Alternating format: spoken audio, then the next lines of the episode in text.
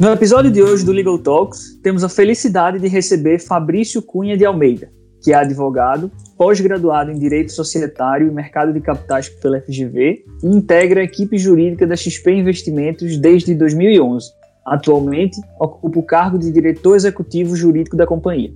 Fabrício, antes de a gente começar, gostaria de agradecer a sua participação, você ter aceitado o nosso convite. Estamos muito felizes e empolgados para ouvir aí toda a sua experiência, e a sua participação em geral aqui no nosso programa. Não, eu queria, eu queria agradecer também, primeiro aqui ao Dr. Carlos Ratten pelo, pelo convite, ao escritório Queiroz Cavalcante, que tem feito um excelente trabalho aí com esse Legal Talks. Eu ouvi o do, do, do Chico Musnick, de quem eu sou fã e tive a oportunidade de trabalhar e achei sensacional. Compartilha com a gente um pouco da sua trajetória profissional, como é que foi o seu início de profissão e como é que você chegou ao cargo que ocupa hoje. É, na verdade, eu não comecei fazendo direito, né? Eu, eu, no vestibular eu tinha botado na cabeça que eu queria fazer economia, cheguei a cursar economia e aí depois de terminar o primeiro período de economia, aí eu mudei de vez e resolvi que eu queria fazer direito. É, mudei para direito, eu não tinha, nunca tive ninguém na família, né, que fosse que fosse advogado, que tivesse qualquer familiaridade com direito. E logo no, no, no, no segundo período aí já de direito, né, eu botei na cabeça que eu queria começar a estagiar, porque para mim era importante, e, mas eu não conhecia, né? Não conhecia os principais escritórios, não, não conhecia ninguém, não tinha uma pessoa para me ajudar ali, para me indicar, para ir para algum escritório. É, então eu comecei na, naquela época ali, que era 2002, 2003, para pesquisar no Google mesmo, né? Para entender quem eram os escritórios, os maiores escritórios lá do Rio de Janeiro e comecei a enviar currículo de forma aleatória, né? Eu entrar, tinha alguns sites que já tinham que você já mandava pelo site, outros eu pegava e-mail aleatório de algum advogado e mandava o currículo. E numa dessas aventuras, assim, alguns escritórios me responderam e acabou que, que, que eu entrei no Veirano, que era um escritório grande, um dos principais escritórios aí do Rio de Janeiro. É, entrei na área tributária, no contencioso tributário, Fiquei no Veirano por um ano e meio, mais ou menos. Depois desse período do Veirano, que foi, que foi muito bom e foi muito importante, porque, sem dúvida nenhuma, o Veirano abriu muitas portas aí para mim, né? Porque depois de... Quando eu não tinha nada, né? Porque eu não tinha... Nunca tinha estagiado em lugar nenhum. A partir de então, eu já tinha ficado um ano e meio no Veirano, né? Então, já tinha alguma história para contar, já tinha algum currículo para oferecer para os próximos estágios. É, mas foi um, foi um período da vida que eu resolvi descansar um pouco, então eu fiquei seis meses ali entre aspas, num, num sabático, né, só focado na, na faculdade, mas sem estagiar.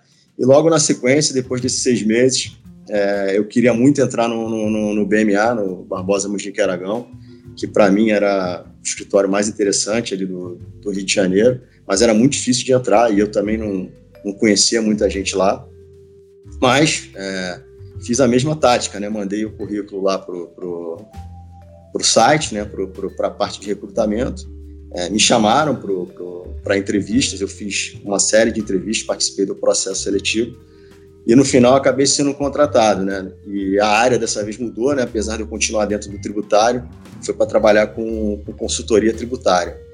É, e aí dentro do BMA eu fiquei eu fiquei lá até 2011, mas antes disso ali em 2007, 2006, é 2006 para 2007, eu tinha acabado de, de, de me formar é, e fui efetivado dentro do, da parte de consultoria tributária.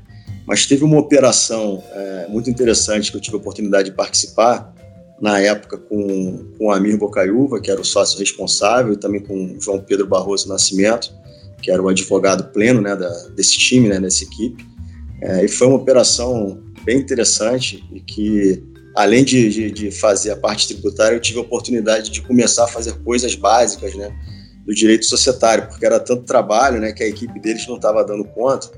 E eles, e eles pediram a minha ajuda. Pô, Fabrício, será que você não pode fazer esse trabalho aqui? Sei que não é a tua área. Eu falei, não, lógico, só, só não sei, só me ajuda aqui, né, a aprender. Então foram pessoas, assim, muito importantes para mim, tanto o Amir quanto, quanto o João Pedro. Eles tiveram muita paciência, o João Pedro principalmente, que era com quem eu trabalhava ali diretamente e, e, me ensinou muito. E logo depois dessa, dessa operação, acabou surgindo uma vaga na equipe do Amir, é, e eles me perguntaram se eu tinha interesse em trabalhar com eles. Eu falei que sim, é, e fui. E aí, a partir de então, eu fiquei no societário, né? Acho que foi, acho que foi já, já era 2008. É, e comecei uma carreira dentro do societário do BMA, trabalhando em, em, em, em diversas operações. E foi também em 2007, né? Foi também nessa transição que eu conheci a XP. A XP chegou lá, bateu na porta do, do escritório. A XP ainda não era conhecida, não era praticamente nada né, nessa época. Ainda era um escritório de agente autônomo, não era nem uma instituição financeira. E eles estavam querendo comprar a American Invest. E a American Invest era a última corretora do ranking na época do, do Ibovespa. Né?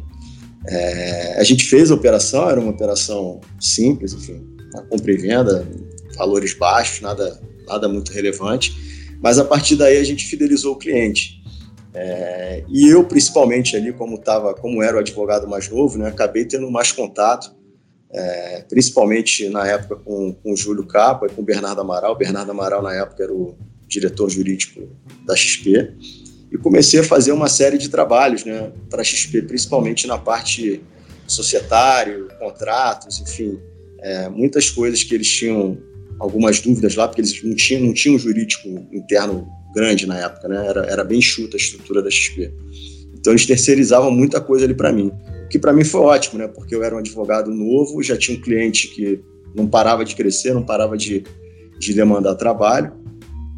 E até que chegou 2010. 2010 chegou a primeira grande operação da XP, que foi o investimento da, da ACT, que era um, um fundo de private equity britânico, que estava querendo investir 100 milhões de reais na XP. É, e aí já era uma operação diferente, né? Porque era uma operação mais complexa, tinha todas as dificuldades da XP ser uma companhia regulada pelo Banco Central, tinha uma discussão do dinheiro entrar antes ou só depois da aprovação do Banco Central, e na época precisava também de um decreto presidencial para essa operação é, ser concluída. Então, a gente, até onde eu sei, né, a gente fomos um dos primeiros a, a botar de pé um tipo de operação que, na verdade, ao invés de envolver ações, né, ao invés de envolver é, é, equity, envolvia dívida. Então, a gente, para a operação ficar de pé e o dinheiro entrar no D0, que era importante para a XP naquela época, a XP estava precisando de caixa, a gente conseguiu montar uma estrutura de, de debêntures e foi uma operação que, que, que, deu bastante trabalho, foi um trabalho bacana, porque foi tanto o, pessoal, o time do BMA, né, o time do, do Amir ali, do João Pedro, quanto o pessoal do Matos Filho, que trabalhou pela ACT mas que também ajudou muito é, a colocar a operação de pé. É, e aí, e, e, e desde que, que, a relação da XP né, começou, né, eu trabalhando ali principalmente com o Júlio, com o Bernardo, eles sempre faziam algumas brincadeiras, né? Quando é que você vem para XP? É, acho que você tem o nosso DNA aqui. E eu ficava ouvindo aquilo e falava, faz uma proposta, quem sabe um dia, né? Acho que agora sou novo ainda, tenho muito que aprender aqui, mas um dia, quem sabe, é, é, isso pode se concretizar. Até que em 2011 eles fizeram a tal da proposta, né? É, o Bernardo me ligou, me chamou lá na XP, na época o BMA ficava no centro do Rio de Janeiro e a XP ficava na Barra da Tijuca, é, que era uma distância razoável, eu morava na Barra, então para mim era até bom, porque depois de lá eu, eu, eu tava com o dia enrolado, né? Eu cheguei lá para conversar com eles, tipo, era quase 10 horas da noite, é, mas eles estavam lá para me receber, a gente, pô, bateu um papo, a gente já se conhecia, então foi muito mais um bate-papo do que uma uma entrevista. É, eu fiquei tentado com a proposta, apesar de longe de ser uma das melhores propostas do mundo, mas era muito mais a proposta de trabalhar ali na XP, naquela empresa jovem que ainda tinha todo esse clima de startup e que podia crescer muito, né? É, eu fiquei muito em dúvida, eu fiquei bastante em dúvida na época, porque eu estava muito bem no BMA, eu vinha sendo promovido todos os anos, eu gostava do escritório, eu gostava das pessoas, é, então não, não, é que eu queria sair do BMA, acho que pelo contrário, eu estava muito bem e, e, e, gostava muito do escritório, né? Mas essa proposta da XP me deixou um pouco tentado, é, mas eu estava com muita dúvida e estava inclinado até a não ir. Assim, acho que a minha primeira opção era, era não sair do, do BMA e eventualmente se fosse sair, sair para outro lugar. É, mas a minha esposa na época foi muito importante. É, ela falou que não, você tem que ir para XP. É, e o meu cunhado também, o irmão dela, o Bernardo, falou: você tem que ir, acho que vale a aposta. O momento é agora, pô, você é jovem, não tem filho, vocês estão recém-casados. E a minha esposa era do BMA, né? Então ela falava: pô, se der tudo errado, eu tô aqui, eu vou ajudar. É, fica tranquilo. Se você, você acha que você dando errado, você consegue se recolocar, até mesmo no BMA, porque as pessoas aqui gostam de você, você não vai sair é, de portas fechadas, né? Pelo contrário, vai sair de portas abertas. E eu acabei indo, acabei aceitando, fui para a XP.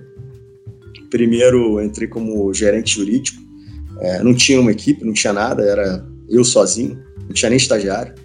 É, e aos poucos, com o tempo, né, fui montando a equipe, a gente foi tendo dinheiro para contratar pessoas, depois para contratar pessoas mais qualificadas, é, mas tudo dentro desse processo de startup, né. É, e acabou que em 2013, o Bernardo Amaral, que era né, o diretor jurídico, foi quem me contratou, a quem eu sou muito grato, porque ele que ele junto com o Júlio, né, foram as pessoas que, que me levaram para a XP. Ele foi assumir uma posição na XP em Miami, ia sair do Brasil. E falou: pô, Fabrício, eu tô saindo aqui, você vai ter que ser o, o diretor jurídico. Eu tinha 30 anos na época, era bem jovem, é, mas assumi, não tinha, não tinha como falar não, né? E era uma oportunidade, talvez a grande oportunidade da vida, né? Assumi essa cadeira, é, cada vez ficando mais complexo, né? A empresa crescendo, tendo, tendo mais problemas para resolver, né? Porque quanto maior a empresa fica, mais o jurídico acaba sendo impactado, né? Não, não, não, não, tem muito jeito. É... E foi assim, foi assim que, que, que, tudo começou, e assim, até 2014, 2015, eu me questionava ainda se eu tinha feito, se essa troca que eu tinha feito era, tinha sido a troca correta, né? Porque eu vi os meus pares, né, que tinham continuado no BMA, né? A maioria deles crescendo, evoluindo, alguns é, é, chegando a sócio do escritório, e eu ainda lá, pô, trabalhando bastante, a parte financeira não era das melhores ainda na XP, né, porque a gente tinha aquela, aquele esquema de, de, de remunerar muito por partnership, né, de, de ir oferecendo ações para determinadas pessoas comprarem. É, eu ia tendo oportunidade de comprar ações, mas essas ações na época não valiam nada, né? É, então eu lembro de, de, de ter algumas conversas com, com, com o Júlio, enfim, com o Bernardo, que eu falava, pô, eu preciso, preciso ter dinheiro, preciso pagar meu aluguel, preciso trocar de carro. É, vocês estão me oferecendo aqui ações, o que eu acho do caramba, eu acredito na empresa. É, mas, assim, para agora é difícil né, ter só ações, né? É, mas foi assim, com, com, com, muita luta, com muito trabalho, muita dedicação, as coisas foram dando certo. A partir dali de 2015, é, posso dizer que, que, que os salários melhoraram, os bônus melhoraram e, e, e, as, coisas, e as coisas começaram a, a ter um rumo muito interessante. Né? Teve também, no meio do caminho, né, o ingresso da General Atlantic, que foi em 2013, que também foi uma operação interessante, né, que foi outro fundo de private equity que, que entrou dentro da XP.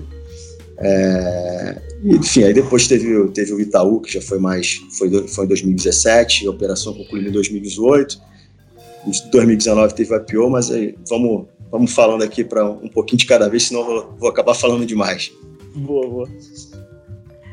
Aproveitando um pouquinho dessa sua reflexão final, em que você se questionava as suas decisões por se comparar com os seus amigos do BMA, eu penso muito nisso, porque é um traço da nossa geração, e ao mesmo tempo, não existe um único caminho para se alcançar o que se considera sucesso. Trajetórias diferentes podem alcançar é, os mesmos resultados, ou resultados também diferentes, mas também muito bons.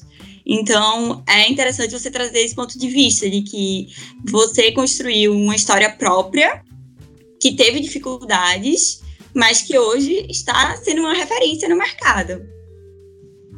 Não, com certeza, mas assim, não, que eu, que eu, que eu coloquei que assim, não, foi fácil. Por que, que não foi fácil? Porque eu via as pessoas né, que, que, que, que quando eu saí do BMA tinham cargos equivalentes ao, ao, ao, meu, que foram crescendo, foram ganhando mais, mais, mais dinheiro do que eu, sendo melhor remunerados. E normal, isso era do mercado. E na situação que eu estava ali na XP, eu tinha talvez até, eu tinha o mesmo trabalho, talvez até mais trabalho do que eles e não estava e não tava sendo tão bem recompensado. Mas não que a XP não quisesse me pagar, é, e sim porque não tinha esse dinheiro, né? Assim, era, era, uma, era uma empresa que estava começando, era uma empresa que tinha que segurar ali os custos é, é, é, é e, e, fomentava muito essa questão de, de, de, pensar no longo prazo. Vamos pensar no longo prazo que vai dar certo. o Guilherme falava muito isso, pô, vamos junto, tem certeza que vai dar certo, que vai funcionar, lá na frente você vai, você vai me agradecer. É, acabou dando certo, é, deu muito certo, assim, hoje, olhando para trás, é, só tenho que agradecer a XP e, sem dúvida, foi uma, uma, uma, escolha acertada fazer essa mudança. Mas não é que não teria funcionado também se eu tivesse ficado no BMA, né? Eu acho é o que você colocou. Eu acho que, que, que grande chance de ter dado certo. Talvez eu tivesse feito uma carreira bem interessante lá, tivesse virado sócio e hoje estaria bem colocado no mercado também.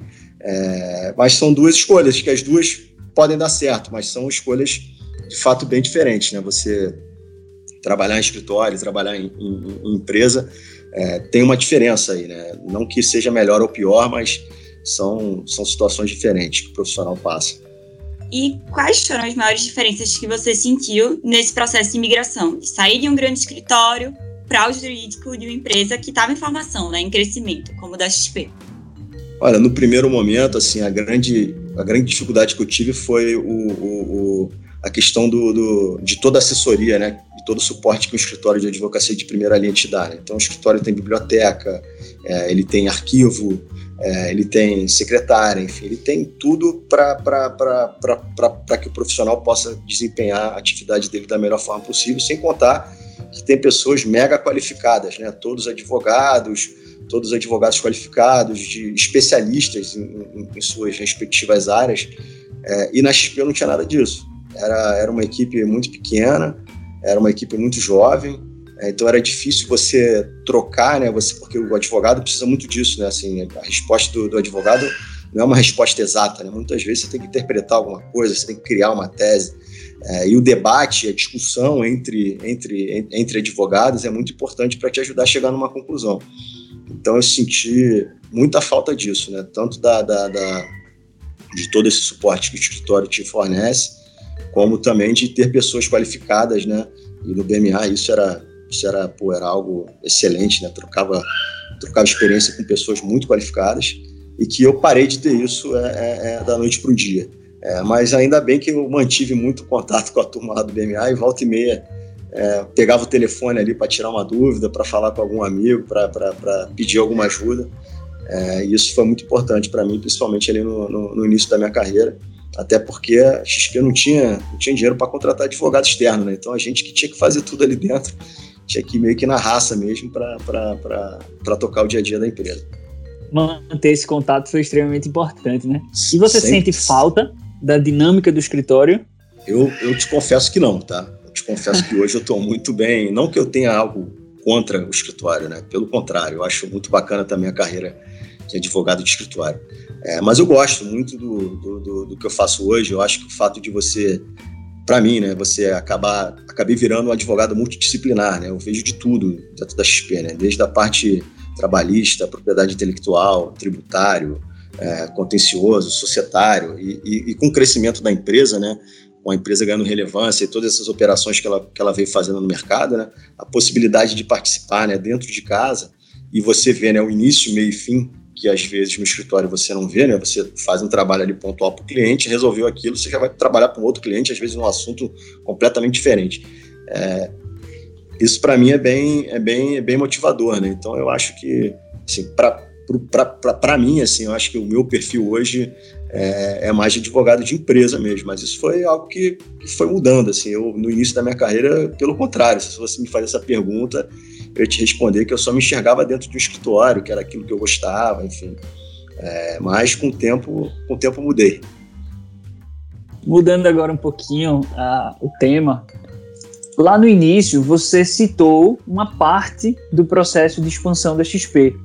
Queria saber agora quais foram, em sua opinião, as mudanças mais significativas ao longo desses anos e também quais são os pilares que estão até hoje na companhia, mesmo após tantas incorporações com outras empresas.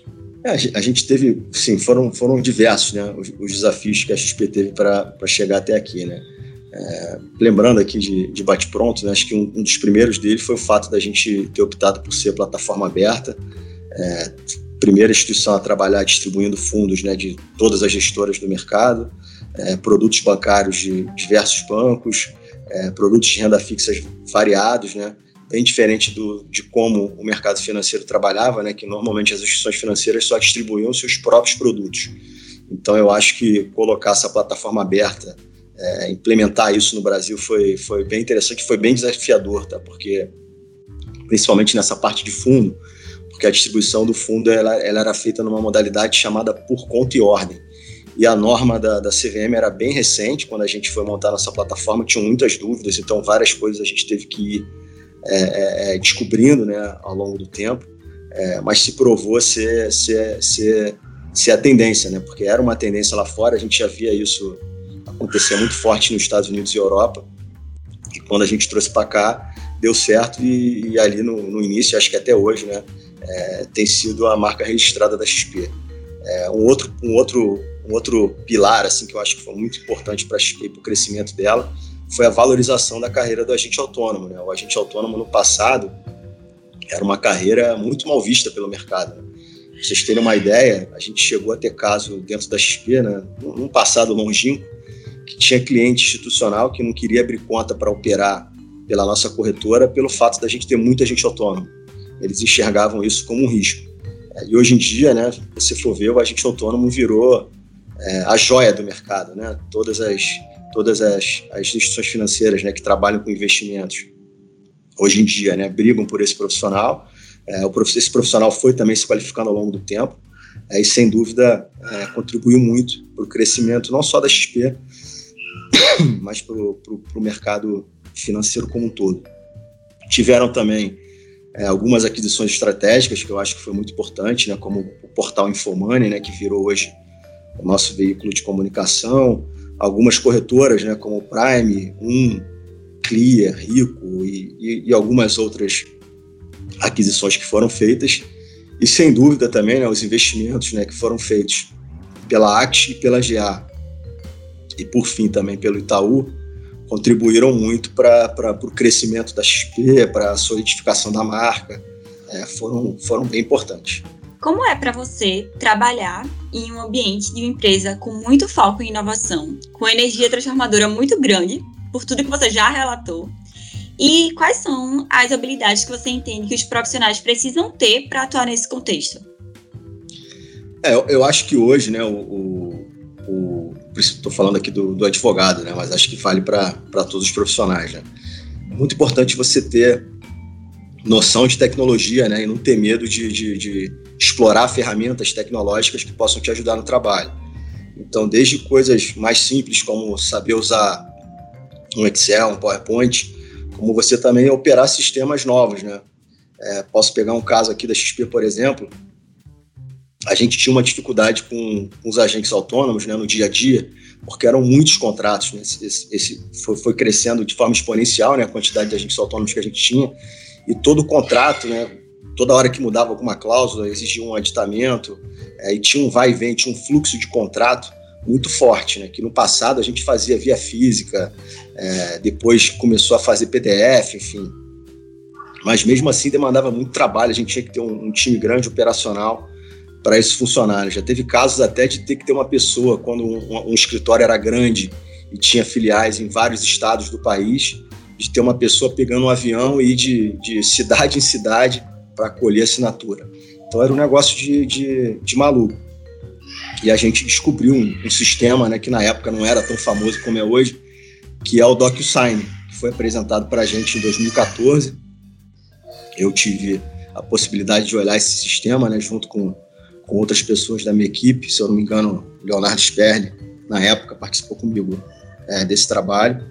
E a gente viu nesse sistema uma oportunidade de, de melhorar isso, porque ele possibilitava você você ter né, contratos digitais, que na época ainda não era, a, a jurisprudência ainda não era tão consolidada como é hoje no, no judiciário, mas esses contratos eles facilitaram muito a nossa vida, né? Porque era desde a elaboração do contrato, que passou tudo a ser feito digital e dentro de um, de um, de um software, como, como a coleta de assinatura, né? Que a pessoa recebia um e-mail, ela podia assinar ali com o próprio mouse, com o dedo, enfim, podia assinar pelo celular.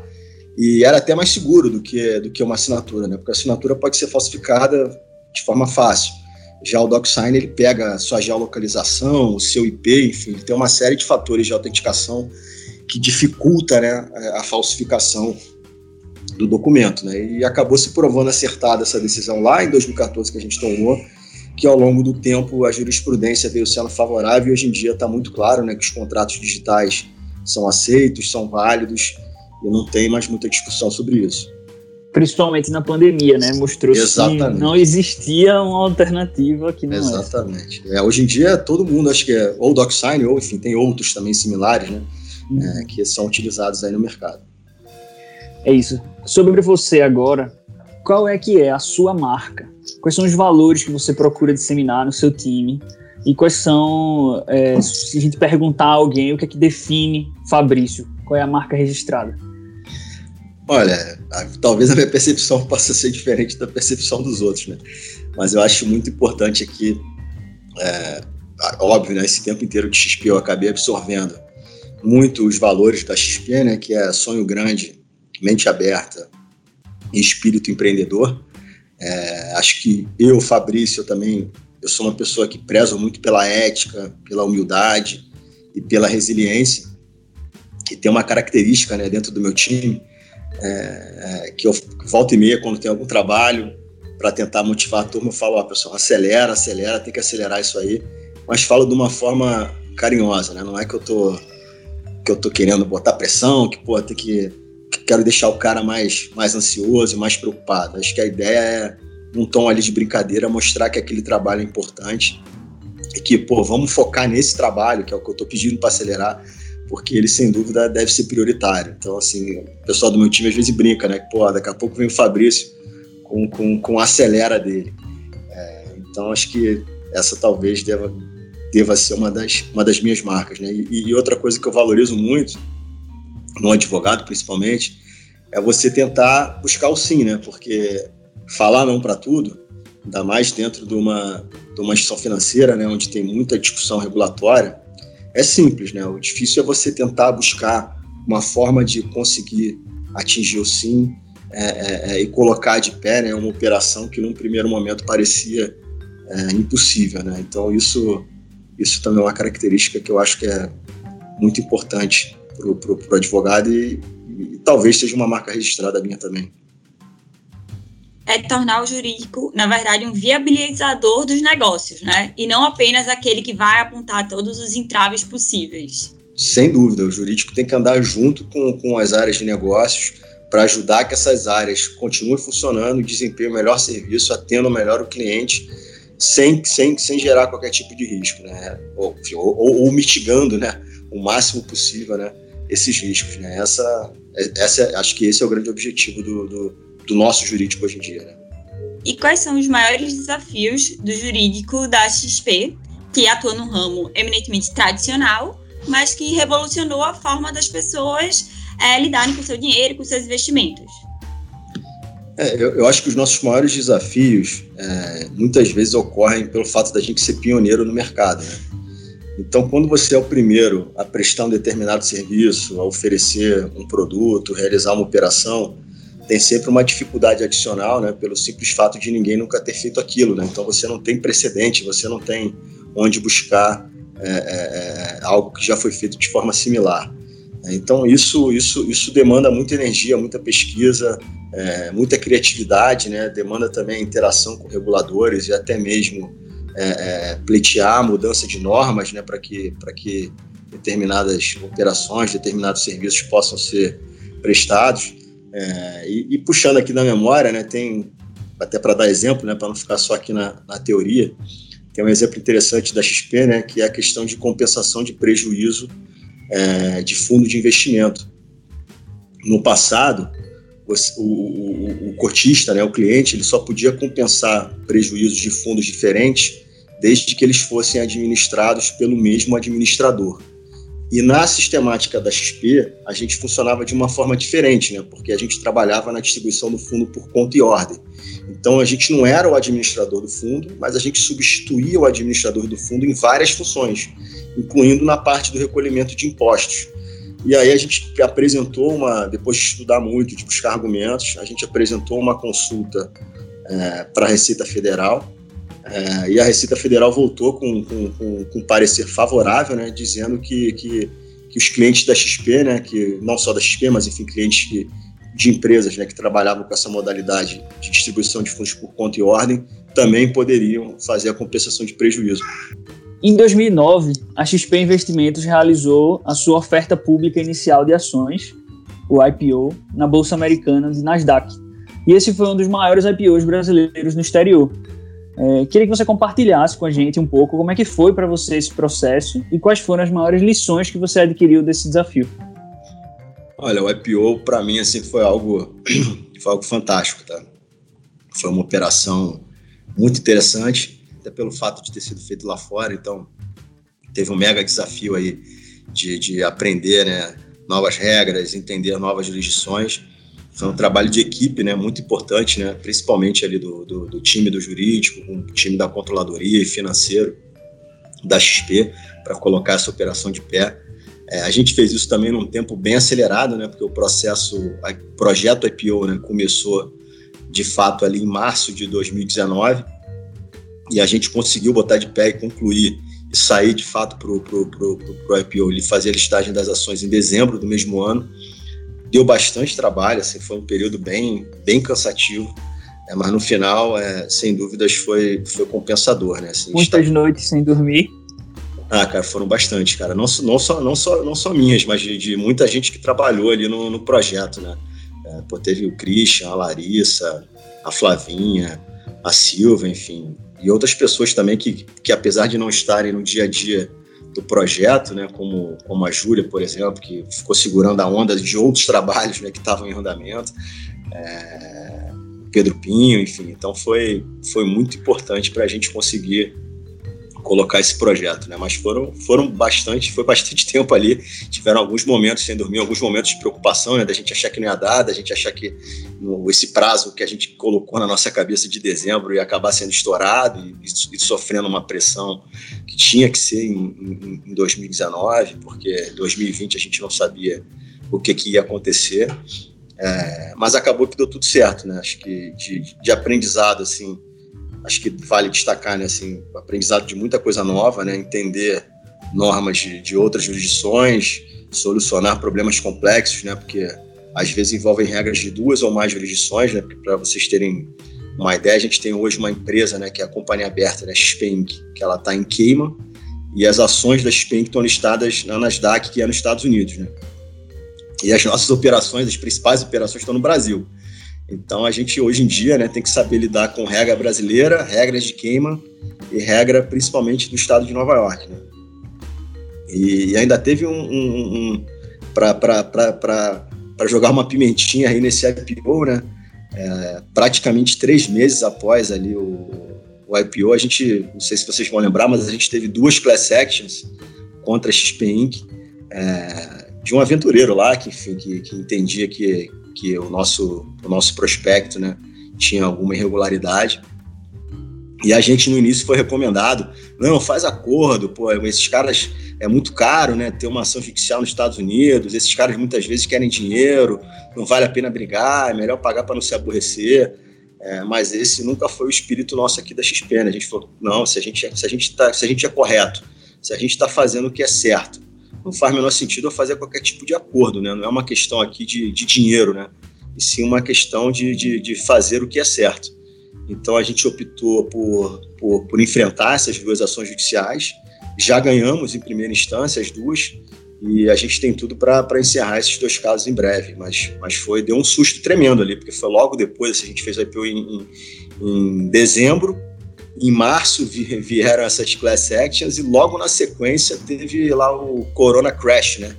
Que foi aquela primeira crise muito forte no mercado financeiro por conta do, do, do, do da pandemia que a gente enfrenta até hoje, né? Então foi um momento ali de, de, de bastante dificuldade de novo, né? De algumas noites sem dormir, mas tá, deu tudo certo. Valeu a pena, de fato, não deixar para 2020, né? A gente está chegando agora no final da nossa conversa e nós preparamos um bate-bola. São perguntas rápidas para respostas também rápidas. É, um projeto que faz os seus olhos brilharem. Aqui não, não, não tem como fugir, né? Um projeto que faz os olhos brilharem, a XP como um todo, né? Acho que o trabalho que tem sido feito desde a sua criação até hoje é, é fantástico é, e ter certeza que, que é apenas o começo, né, que a gente ainda tem muita coisa para fazer. O nosso banco, por exemplo, está só começando, nosso cartão, enfim, e outros mercados aí que a gente pretende entrar. É, a gente ainda está numa fase bem, bem inicial Então fica muito claro que é só o começo e isso me deixa muito motivado, faz os meus olhos brilharem. Então, sem dúvida, o projeto que faz os meus olhos brilharem é a, é a própria XP. Um livro que todo profissional do direito deve ler. É, que eu vou tomar a liberdade de, se vocês me deixarem, de citar três livros, tá? Que foram livros que eu li ali na minha época de, de faculdade, mas que eu acho que até hoje são importantes para o meu dia a dia, né?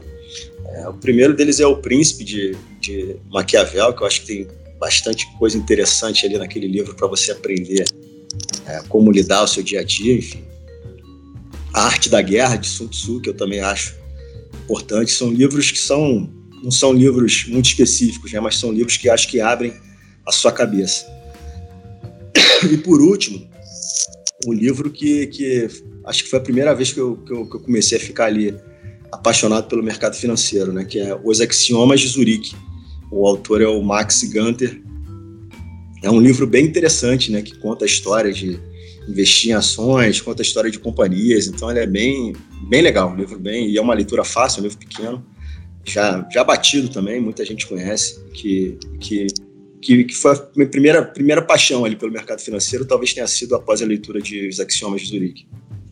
Um hobby um hobby, apesar de hoje em dia não estar tá tão focado, né? É, é, corrida, né? Eu já fiz triatlo, né? Em 2015 eu fiz um Ironman, mas hoje em dia estou mais devagar aí. Tenho corrido, mas tenho corrido pouco, muito menos do que eu gostaria. E agora estou querendo aprender a jogar tênis também, né? Não sei ainda, mas tô, comecei a fazer algumas aulas. Quem sabe eu consigo, sei lá, até o final do ano jogar, jogar direitinho, bater bola com algum amigo e ter uma nova modalidade esportiva um profissional que admira? Bem, que aqui assim, pode parecer bajulação, né? mas sem dúvidas é, é o Guilherme Benchimol. Né? São, são 10 anos aqui trabalhando junto, muito aprendizado, assim, muita troca. Guilherme, além de ser um cara muito legal, com o qual me dou muito bem, tem estrela, é uma pessoa mega otimista, pensa sempre de forma positiva, exerce uma, uma liderança fortíssima, né? sabe movimentar as pessoas como ninguém e tem uma resiliência assim fora do comum assim. Então, para mim ele é, ele é um exemplo, um profissional que eu admiro muito. Por fim, você poderia compartilhar uma conquista pessoal que te orgulha e que possa servir de inspiração para os nossos ouvintes? Bem, a minha maior conquista aqui, não sei se é a resposta que vocês estão esperando, mas para mim é, é minha família, né? Eu acho que eu consegui nesse tempo construir junto com a minha esposa uma família maravilhosa. Tenho quatro filhos, todos eles lindos, com saúde. Só tem que agradecer ao Rafael, o Pedro, a Júlia Clara. E eles me orgulham demais. Então acho que a construção dessa família, né, que não não foi da noite pro dia, né? Tudo começou lá em 2011, quando eu, quando eu me casei com a, com a Tati, minha esposa. Já, e a gente até há pouco tempo comemorou 10 anos de casado. E ao longo do tempo a gente construiu essa família. Família grande, que dá trabalho, mas que também é, é, é, dá muito prazer e, e me orgulho muito da, dessa família que a gente construiu. Fabrício, muito obrigada pela sua participação. Foi extremamente enriquecedora e nos demonstrou muito sobre a importância de se arriscar e de aceitar as oportunidades que a vida nos apresenta. Eu tenho certeza que os nossos ouvintes vão adorar. Valeu, Fabrício. Muito legal. Estou empolgado para que o, o episódio seja divulgado e ouvir o feedback aí da galera. Eu que agradeço, Cecília, Lucas, acho que vocês foram fantásticos. Queria aproveitar para agradecer de novo aí o Queiroz Cavalcante, o Carlos Ratten, que me fez o convite. E muito orgulho de participar desse programa de vocês. Espero ter, ter atendido aí um pouquinho das expectativas que vocês tinham. Muito obrigado de verdade aí por, por essa oportunidade.